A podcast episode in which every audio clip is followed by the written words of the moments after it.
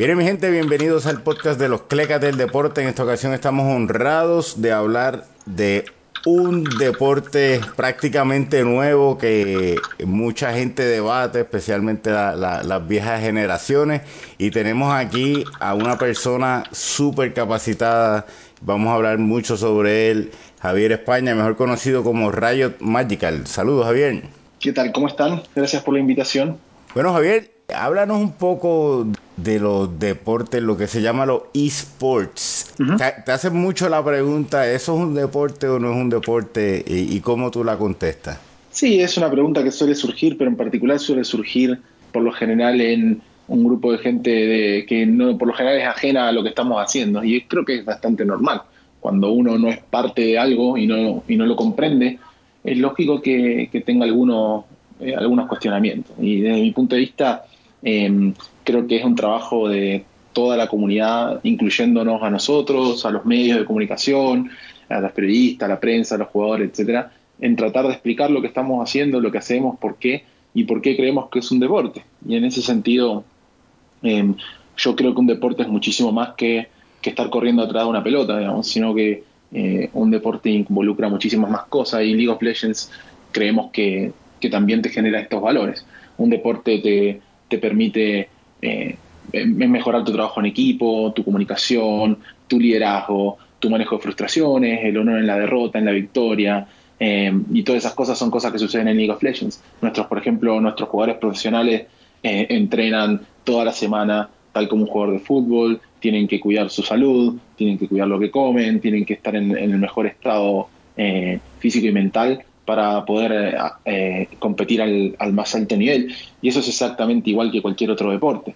Quizá no sea eh, físicamente, visualmente, vos, no, vas a ver que están corriendo ahí, pero lo que pasa es que este es un deporte que tiene que ver mucho más con una rapidez mental y de reflejo.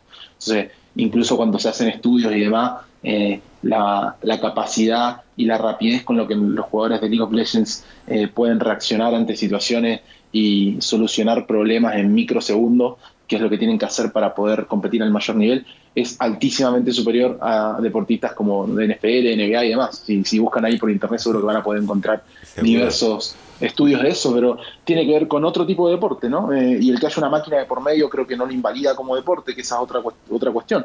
O sea, el corredor de Fórmula 1 está con una máquina de por medio y eso no hace que sea eh, menor, menos deportista que un jugador de fútbol. Mismo una persona que en los Juegos Olímpicos hace tiro con arco, por ejemplo, que tenga o, tiro al blanco, que quizá no tenga un despliegue físico eh, enorme, pero tiene que controlar su pulso, tiene que controlar su vista, tiene un montón de otras de otras cosas que creemos que hacen que League of Legends sea un deporte más.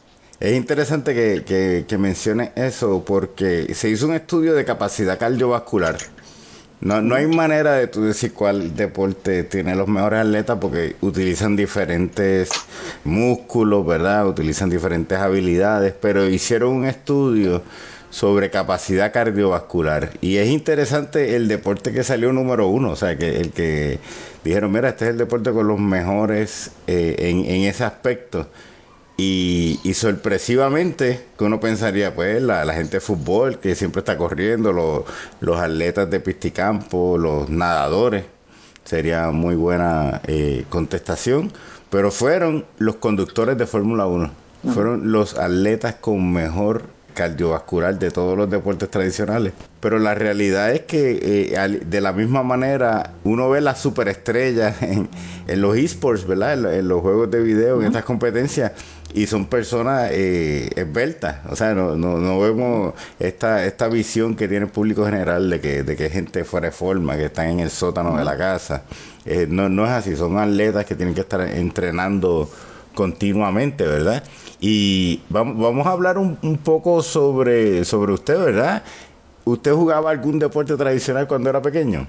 Sí, creo que como todo el mundo en Latinoamérica es imposible que, que el deporte no sea como parte de, tu, de tu vida creciendo. Si bien eh, lo típico en el colegio en Argentina, donde estoy yo, era practicar fútbol, eh, en particular eh, yo siempre jugué muchísimo, bueno, cuando era joven jugaba mucho handball, porque el colegio donde iba, que era nuestra señora Luján en, Buenos Aires, el handball era el deporte más importante, y después jugué muchísimo tiempo deportes de raquetas, jugué tenis y pádel mucho tiempo, y ya estos últimos años eh, el básquet es, siempre ha sido uno de mis deportes favoritos para, para mirar, pero también para, para jugar. Así que esos fueron como los deportes que, que yo hice como más tradicionales creciendo de alguna manera. ¿Y su, y su atleta favorito era quién? ¿Su, su baloncelista favorito quién era? Uf, o sea, cuando, cuando crecía, cuando crecí como, como fanático de, de, Orlando Magic siempre fue muy, fui muy fanático de Anthony Hardaway o Penny Hardaway, que era uno, de los primeros que, que, vi que me, y que me gustó y que me, que me atrajo. Así que en realidad hoy en día estoy disfrutando más como del deporte en general. Creo que eh, hay muchas cosas que nosotros de los esports podemos aprender de la NBA, que en particular considero que es una de las ligas que mejor ha hecho un trabajo en conectarse con audiencias jóvenes, ¿no? que es un poco lo que, lo que hacemos nosotros en eSport. Nosotros hoy en día tenemos una, una audiencia de, una edad muchísimo menor que los deportes tradicionales y en ese sentido tenemos que encontrar nuevas formas de comunicarnos con ellos porque la, comunicación no es más como era hace 10 o 15 años. Entonces creo que, que, es algo, un reto interesante. Bueno, y, y una de las formas más fáciles de uno conseguir audiencia es ganar tenemos la generación dorada en Argentina, pues eso trajo un legado de fanáticos del baloncesto porque esa generación estuvo ganando muchísimos años, ¿no? En el, los deportes de, electrónicos, ¿verdad? En, en Latinoamérica están empezando a crecer, pero no han tenido esa figura que, diga, mira, vamos a, ser fanáticos de esta persona porque es un ganador o de este equipo. ¿Cómo, cómo se está buscando desarrollar esa parte competitiva de, los esports en Latinoamérica? Bueno, en Latinoamérica lo que hacemos desde Riot Games es eh, proveer de una eh, estructura de competencia eh, permanente en el tiempo que permite a los equipos y a los jugadores poder desarrollarse en su carrera, en su profesión, ¿no? Eh, y esto lo hacemos a través de campeonatos eh, que en este caso se llama la Liga Latinoamérica, que es un campeonato que para la gente como que lo entienda eh, se divide en dos fases a lo largo del año, un campeonato de apertura y un campeonato de clausura. El campeonato de apertura se juega desde enero hasta abril y el campeonato de clausura desde junio hasta septiembre. Y en este campeonato tenemos ocho equipos, los ocho mejores equipos del continente, compitiendo semana a semana eh, para juntar puntos y salir campeón, básicamente. ¿no? Y en estos equipos juegan los mejores jugadores de Latinoamérica. En particular, esto se, esto se viene realizando desde el 2014 eh, y cada año ha seguido creciendo.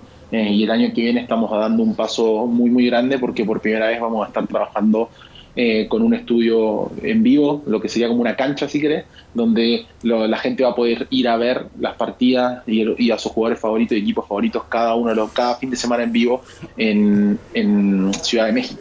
Entonces, eh, creemos que esto sigue creciendo y va creciendo, pero sí hemos tenido em, un par de jugadores que han sido bien icónicos e históricos en, la región. En particular, el jugador más popular que hemos tenido en League of Legends es sin duda Seiya, que es, es un mexicano, em, que para que te des una idea, eh, ha jugado, no me acuerdo si 12 eh, campeonatos en nuestra región y ganó 11 en distintos equipos. Entonces es una persona eh, que claramente hoy en día te diría que es la figura más reconocida de los esports de League of Legends acá en Latinoamérica y los equipos por lo que ha pasado él, tanto lo que fue Lion Gaming o Rainbow Seven y ahora Isurus Gaming, probablemente también son instituciones como muy asentadas y populares entre el fanático de los esports. Por supuesto que hay que tratar de empezar a romper barreras y llevar esto un poquito más allá. Eh, porque por más que a mí me guste o no me guste el fútbol, eh, yo sé quién es Messi, por ejemplo. Y en ese sentido, por supuesto que hay un trabajo que hay que hacer eh, a lo largo de los años. Y entonces, ¿cómo fue tu evolución para llegar a donde estás? O sea, tú, tú siempre dijiste, yo voy a trabajar en, en, algo relacionado a juegos de video o, o, tú de pequeño no te imaginabas que era posible dedicarse a algo así. ¿Cómo, ¿Cómo fue tu evolución para llegar a donde estás en este momento? Bueno, a ver, eh, por supuesto que desde pequeño siempre me, apasionaron y me gustaron los videojuegos, siempre fueron parte de mi vida, eh, porque era un, la manera que yo tenía por ahí de entretenerme, entre otras cosas que hacía, tanto deportes como salir con mis amigos, lo que sea, los, videojuegos siempre fueron algo que me, que me apasionaron y me gustaron. Entonces, eh, yo estudié ingeniería en sistemas y diseño gráfico y siempre me dediqué al como a la parte digital del desarrollo, lo que tenía que ver con desarrollo web, eh, y con nuevas tecnologías. Eh, y trabajé en agencia de publicidad y en agencia de desarrollo eh, durante, no sé, como 10 años.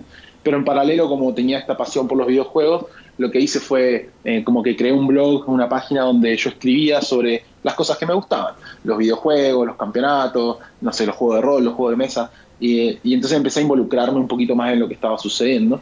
Y a partir de, este, de esta plataforma que había creado, como por un poquito como un escape, como, como mi lugar para poder hablar de las cosas que me gustaban, empecé a organizar torneos eh, estos torneos empezaron a tener el apoyo de Riot Games porque venía mucha gente y ahí es donde conocí la empresa. Eh, y después eh, creé, decidí crear un equipo competitivo que representaba de alguna manera la página que había, que había fundado. Y este equipo, yo como manager del equipo, me dediqué a crear toda la identidad visual, todo el proyecto y el plan de marca, buscar sponsors y, hacerlo crecer. Y este equipo empezó a jugar las competencias de, de Riot Games y en ese sentido eh, la gente que estaba en ese momento en Riot Games me conoció de alguna manera por mi faceta de dueño de equipo y cómo me manejaba eh, para con sus competencias eh, y en las reuniones que teníamos cómo, cómo me manejaba. Entonces, en un momento Riot en Latinoamérica decidió que necesitaba una persona que lidere sus contenidos para, para Latinoamérica, necesitaba una persona que entienda de eSport y sea capaz de manejar eh, temas audiovisuales, temas web, eh, temas de trabajo en redes sociales y de comunicación. Y como básicamente en mi trabajo regular yo me dedicaba a liderar proyectos, hacía project management, hacía comunicación, trabajaba con redes sociales, con web, eh, y por un poquito por mi proyecto personal estaba muy ligado con el mundo de los esports, Riot me invitó a, trabajar con ellos, pero si te soy sincero, yo no me, no me imaginaba o no estaba buscando activamente eh, el trabajar en la industria de los videojuegos. En realidad, yo en ese momento trabajaba para MTV, para Nickelodeon, trabajando eh, todo lo que era su, su, desarrollo digital y sus plataformas web, eh, y estaba y estaba súper contento. Lo que pasa es que cuando surgió esta oportunidad, como que algo conectó, ¿no? Porque todo este fanatismo y toda esta pasión por los videojuegos y por los esports, lo podía, podía sentir que podía hacer algo desde dentro y eso eh, fue algo como que me llamó mucho la atención. Pero no es que algo es algo que he buscado toda la vida, sino fue algo que creo que se dio. y creo que ese es el mensaje que por lo general eh, yo le voy dando a la gente, que es, eh, quizá la, gente muchas veces pregunta, ¿qué tengo que estudiar para trabajar en videojuegos? Y, mi pregunta, mi respuesta siempre es la misma, como estudiar lo que te apasiona, estudiar lo que te hace feliz, y si además lo que te hace feliz son los videojuegos, como que esos dos mundos van a, a converger eventualmente, porque vos mismo lo vas a empujar para ahí sin darte cuenta. Y la misma pregunta que te habíamos hecho sobre, sobre el baloncesto, te hacemos sobre los videojuegos. ¿Cuál era tu videojuego favorito cuando eras pequeño? ¿Cuál fue el que, cuál fue el que te, te alimentó ahí? El que, que tú dices, este videojuego me, me, cambió mi visión, ¿verdad? ¿Tienes alguno o, algunos? Sí, eh, yo creo que si tengo que elegir uno, probablemente te diga el Counter-Strike.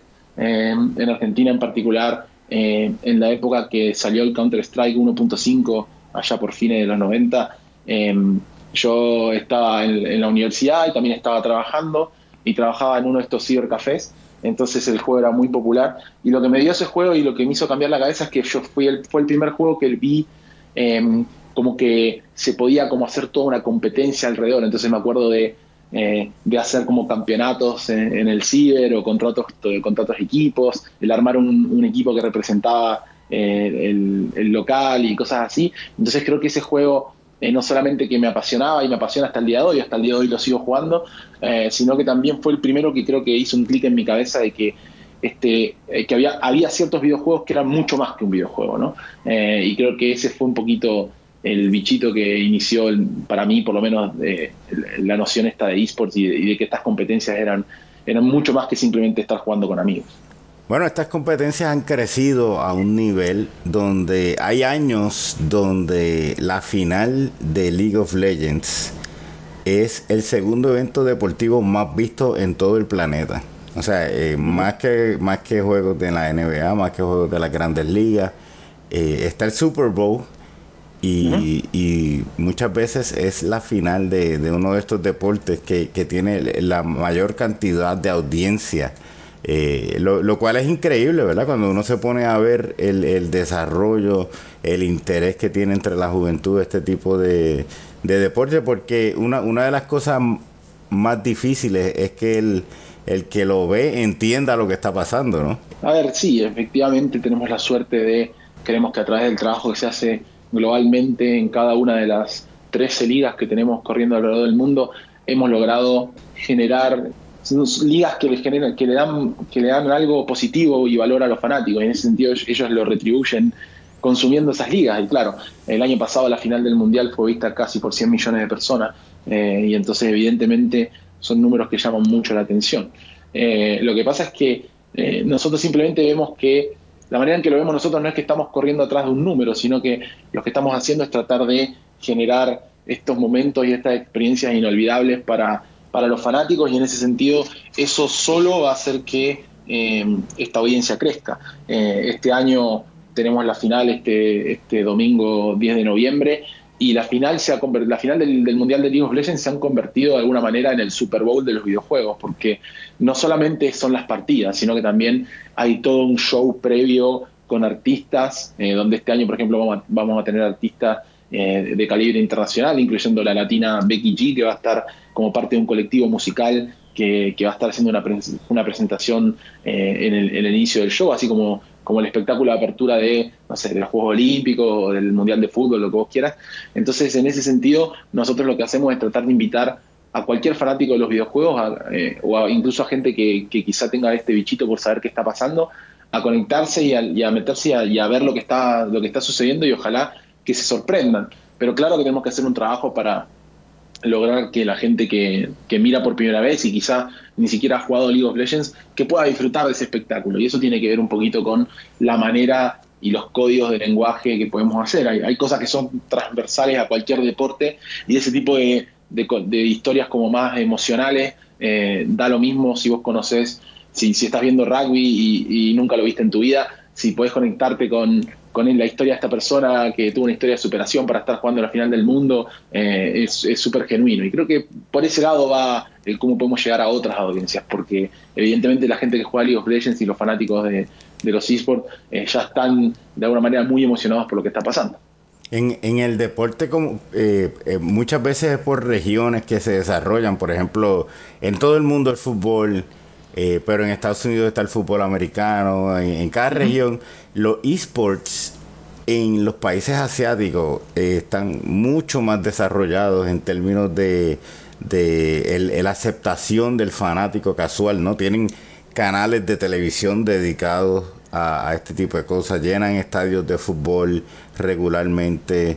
Eh, vemos como en China es el crecimiento más grande Corea, que no es una potencia en prácticamente ningún otro deporte, ¿verdad? Eh, o muy pocos, es una potencia en, esto de, de los deportes eh, electrónicos, ¿verdad? Y, realmente Latinoamérica, que, normalmente tiene una cultura eh, más machista o más tradicional de, de fútbol, todos los deportes, no solamente los esports, se quejan de, ah, todos los recursos van hacia el fútbol, todos los recursos van hacia el fútbol. Eh, ¿tú, has visto algo de cambio en, tus visitas por los diferentes países en Latinoamérica?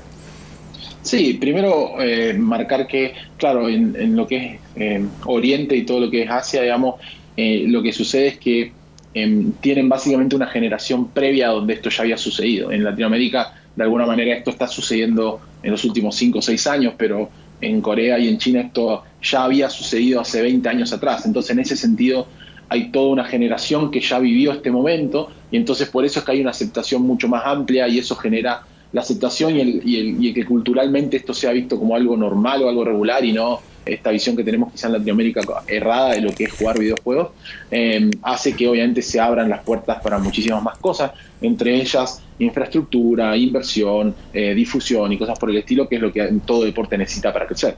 En Latinoamérica, eh, creo que de nuevo te marco lo que te marcaba antes, que es que esto es un trabajo que tenemos que hacer entre todos, es un trabajo para culturizar a nuestra gente de alguna manera. Cuando, si vos tenés 13 años y le vas a decir a tu papá que, que querés ser jugador de fútbol, eh, tu papá ya entiende todo el contexto que hay alrededor, porque son años, ¿no? Entiende que es súper sacrificado, que una lesión y se acabó tu carrera, que, que llegan uno cada un millón de jugadores a, ser un jugador en, la primera división, que quizá tengas que dejar de aplazado tus estudios hasta otro momento, que tengas que entrenar muchísimas horas. Hay muchísimas cosas que, que, tu, que tu papá ya va a saber y que, y que ya sabe cómo enfrentarlo, porque es algo como que está más, eh, más dentro nuestro, en nuestro ADN de latino.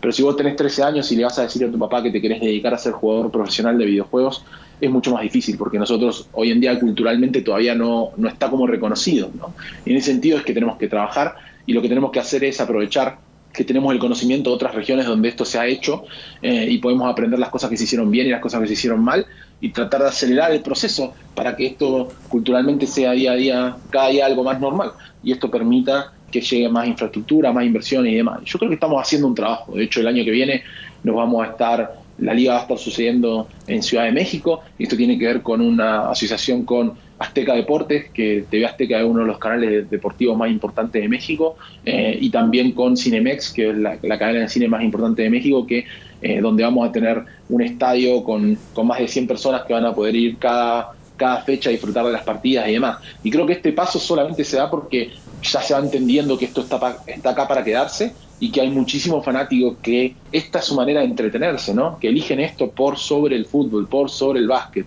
por sobre mirar una serie en Netflix, por eh, eh, es, simplemente una manera más de, entretenimiento y lo que tenemos que hacer es que sea ojalá eh, algo que sientan propio y, y que haga que, que, se vuelvan aún más fans, ¿no? Que es un poquito lo que uno quiere construir. Bueno, y ahora eh, no, no tenemos esa, esas, esos ganadores a nivel de torneos mundiales en Latinoamérica, pero sí tenemos hispanos parlantes que, que han sido muy exitosos, ¿verdad? Y uno de ellos está en una función de dueño de un equipo, ¿verdad? Estamos hablando de Carlos Ocelote, ¿verdad? está en la final de, de, League of Legends este próximo domingo. Y queríamos hacerte dos preguntas la primera es, puedes decirnos tu vaticinio de cómo tú esperas que esta serie se va a dar.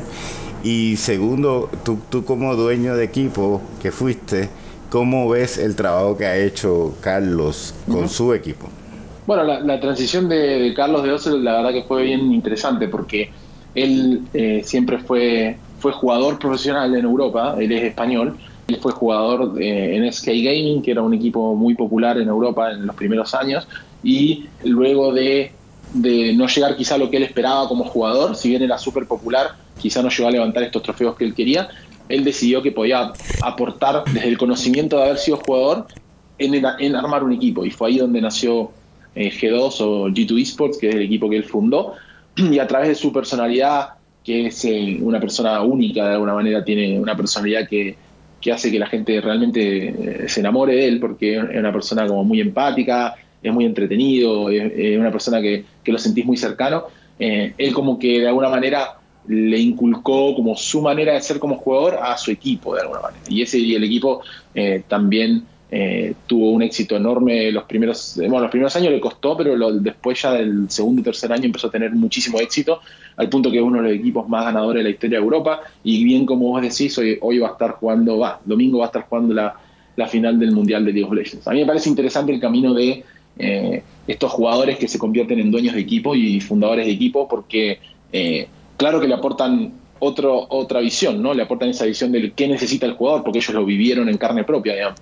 Eh, y creo que en ese sentido también Carlos lo que tuvo de muy inteligente es saber apoyarse en gente que quizás suplía cosas que quizás no eran su fuerte, quizás, no sé, al principio probablemente su, eh, eh, la manera de buscar negocio, de financiarse, de buscar sponsors, probablemente no era su fuerte porque él era jugador y él se había dedicado a eso. Seguramente hoy en día eh, él ha mejorado muchísimo en eso y no tengo ninguna duda porque el equipo le va muy bien.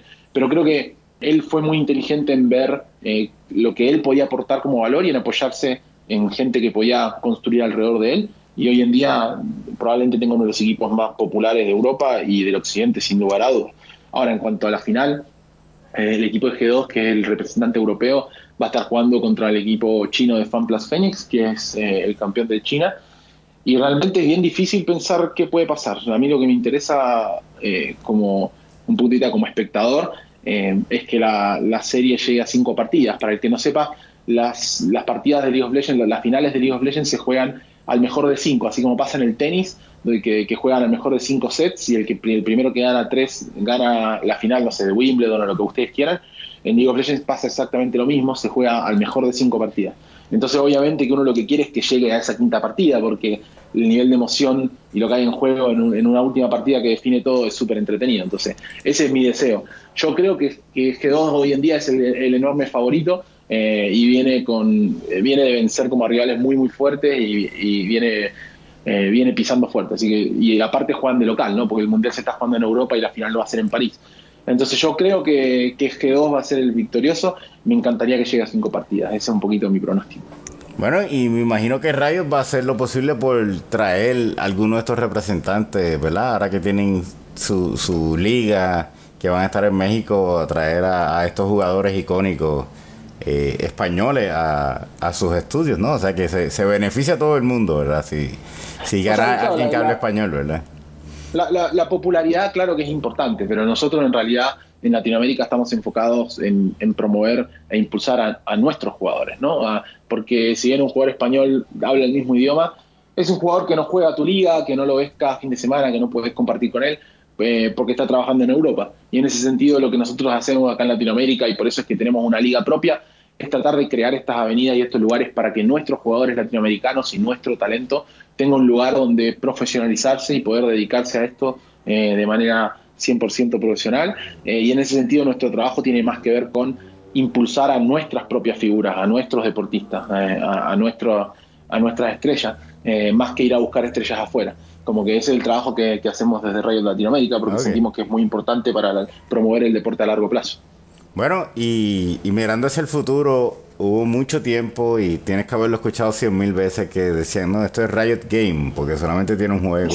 Este, y ahora están hablando de, no, vamos a hacer eh, diferentes eh, juegos nuevos. Cada uno está pensado que va a ser un deporte o, o, solamente, como decir, el, el, el, shooter va a ser algo parecido a Overwatch y va a tener su propia liga. ¿Cómo, cómo, cómo se ve el futuro de Riot Games y cómo ves tu trabajo, eh, cómo te vas a tener que dividir. Bueno, primero solamente aclarar que el shooter que estamos, que estamos mostrando, que se llama Project A, es mucho más cercano a lo que es Counter-Strike que Overwatch, solamente para que tiene que ver más, mucho más con un shooter táctico y estratégico eh, y va, mucho más por ese lado. Ahora, más allá de eso, nuestra visión como Riot Games respecto a esports es la misma que la que nos trajo a trabajar con League of Legends de esta manera que es nosotros tenemos una filosofía donde no vamos a forzar esports en ningún juego. Nosotros lo que vamos a hacer es tratar de sacar los mejores juegos que, juegos que podamos para el público al que estamos trabajando. Y si ese mismo público, esa misma gente, empieza a pedirnos, empieza a mostrarnos que hay un interés por esports, ahí es donde nosotros vamos a entrar y apoyar esa pasión, que es lo mismo que pasó con League of Legends. League of Legends salió como un juego que cautivó muchísima gente, pero no salió diciendo esto viene con eSport de la mano. Simplemente los eSports nacieron de la misma comunidad, de la misma gente, y a partir de ahí Riot Games lo que hizo fue trabajar e impulsar eso para llegar a lo que llegamos hoy. Y esa filosofía nosotros creemos que tenemos que mantenerla a lo largo del resto de los juegos. Entonces, si de repente sacamos el shooter y la gente misma nos dice, che, esto está buenísimo, quiero ver competencia, mirá, acá organizamos torneo de comunidad y vemos que la misma gente se mueve para que de alguna manera los esports sean parte, nosotros vamos a entrar y vamos a ayudarlo y vamos a trabajar con todo el expertise que tenemos por 10 años de hacer esports de League of Legends. Eh, pero no vamos a forzarlo. Esto no es un juego que va, ninguno de los juegos que vamos a sacar, eh, ni el juego de carta, ni el juego de pelea, ni, ninguno de los juegos que vamos a sacar, vamos a forzarle esports eh, como de entrada, sino que vamos a esperar a ver la reacción de la comunidad y lo que la gente quiere que hagamos. Bueno, así que ya saben, Rayo está pendiente a su, a su retroalimentación. Rayo está pensando hacer una miniserie también eh, animada y tal vez después hagan una de acción. Así que eh, soliciten que Javier aparezca como actor en alguna de estas series y, Rayo, va a cumplir, ¿no? Eh, no, pero sí lo que, lo, que sí es importante marcar es que parte de por qué Riot Games también está acá en Latinoamérica tiene que ver con eh, el estar cerca de ustedes, ¿no? Y, yo siempre digo lo mismo, pero creo que es muy real. Es muy difícil que una, que una persona, no sé, de Estados Unidos o de Europa entienda la realidad del, jugador latinoamericano, ¿no? Entienda que en el lugar donde vos vivís, si llueve mucho, de, repente se, te corta la luz o que internet funciona mal un día y bien otro día. Esas son realidades que lamentablemente nos pasan en Latinoamérica y creemos nosotros como Riot Games que es muy importante estar donde los jugadores están para poder entenderlos y servirlos de la mejor manera. Las soluciones que nosotros desde Riot Latinoamérica le brindamos al jugador de League of Legends tienen que ver con ser un jugador de League of Legends en Latinoamérica, entender lo que le pasa al jugador en el día a día y para eso tenemos que estar acá. Y por eso es que Riot Games tiene oficinas en más de 20 países del mundo porque sentimos que es muy importante el poder entender a cada una de nuestras audiencias que tiene sus problemas propios y sus fortalezas diferentes. Eh, y creo que eso se va a trasladar al resto de los juegos. Y por supuesto que desde mi punto de vista, donde yo trabajo la comunicación de esports, eh, de, de, momentos League of Legends, pero si a futuro nos piden esports de, de alguno de los otros juegos, probablemente tenga que eh, estar liderando la comunicación de, de, esos otros también. Y bienvenido sea, es un, es un gran reto personal y profesional. Sí, eso te, eso te iba a comentar que posiblemente el año que viene vas a tener eh, tres veces el trabajo con tal vez probablemente el mismo sueldo, pero este todo todo sea por el crecimiento, ¿verdad? De, de la industria. Lo importante sí. no es cuánto se gana, sino el estar tranquilo eh, con que eso aporta para la tranquilidad familiar y poder ser feliz en el trabajo. Bueno, así que eh, un millón de gracias, eh, Javier, por, por educarnos, ¿verdad? En, en, cuanto a todo esto que tiene que ver con los esports, un millón de éxitos. Pueden visitar, el, el, que esté interesado en, en, recibir noticias de Riot, de, la, de, lo, de, lo, último que está ocurriendo, te pueden seguir en tu página en Facebook, Riot Magical con 2G, y en, y en Instagram ahora también, ¿no? Sí, no, en redes sociales en todos lados, pero creo que más importante aún, eh, si estás escuchando esto y, y, te picó la duda y querés saber qué está pasando, League of Legends es un juego completamente gratuito, que vos podés hoy entrar a leagueoflegends.com, descargarlo en tu computadora y empezar a jugar sin tener que gastar un solo peso. League of Legends es completamente gratuito, así que primero los que les agarró la duda o el bichito, aprovechen para descargarlo y probarlo. Después los que quieran ver un poquito de esports, por favor, este fin de semana eh, a partir de como las 6 de la mañana hora de México, que creo que en Costa Rica es la misma hora, tener que ir y, y, conectarse y buscar en YouTube o en Twitch, donde quieran, el Mundial de League of Legends y mirar la gran final. Eh, y ojalá, si este tipo de juego no le gusta, quizá los próximos juegos, eh, el shooter, el juego de cartas que estamos sacando, el juego de pelea, etcétera, quizá los, los atrape y ojalá que puedan sentir cómo nosotros creemos que Riot Games es una empresa diferente por esta cercanía con la gente y en nuestro propio idioma y desde nuestros países acá en Latinoamérica, así que ojalá eh, poder